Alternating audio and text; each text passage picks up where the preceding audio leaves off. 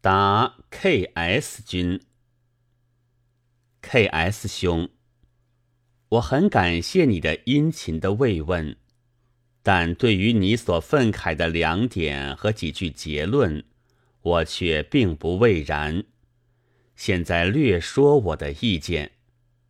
第一，张世钊将我免职，我倒并没有你似的觉得诧异。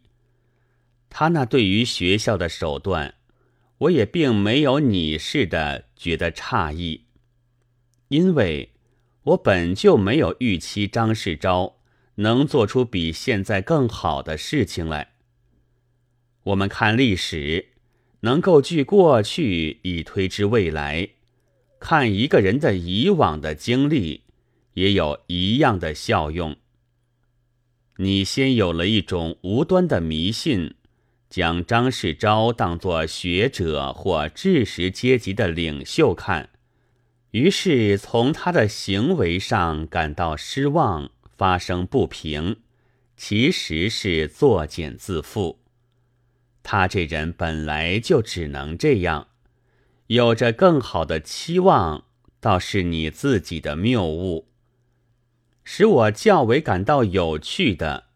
倒是几个向来成为学者或教授的人们，居然也渐次吞吞吐吐的来说微温化了，什么正朝啦、党啦，仿佛他们都是上帝一样，超然向外，十分公平似的。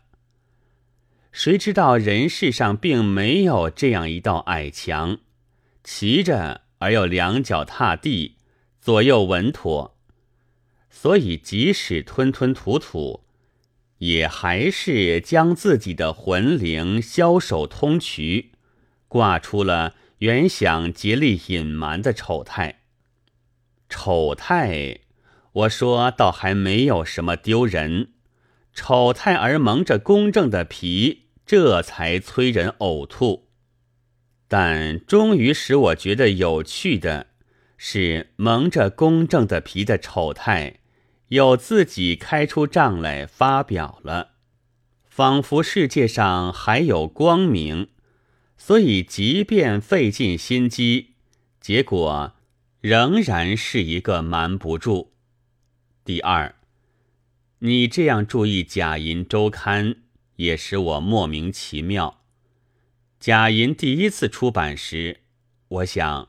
大约张世钊还不过熟读了几十篇唐宋八大家文，所以模仿吞播，看上去还近于清通。至于这一回，却大大的退步了。关于内容的事，且不说，即以文章论，就比先前不通得多，连成语也用不清楚，如。美下玉矿之类，尤其害事的是，他似乎后来又念了几篇骈文，没有融化，而急于闲扯，所以弄得文字庞杂，又如泥浆混着沙粒一样。即如他那停办北京女子师范大学成文中有云。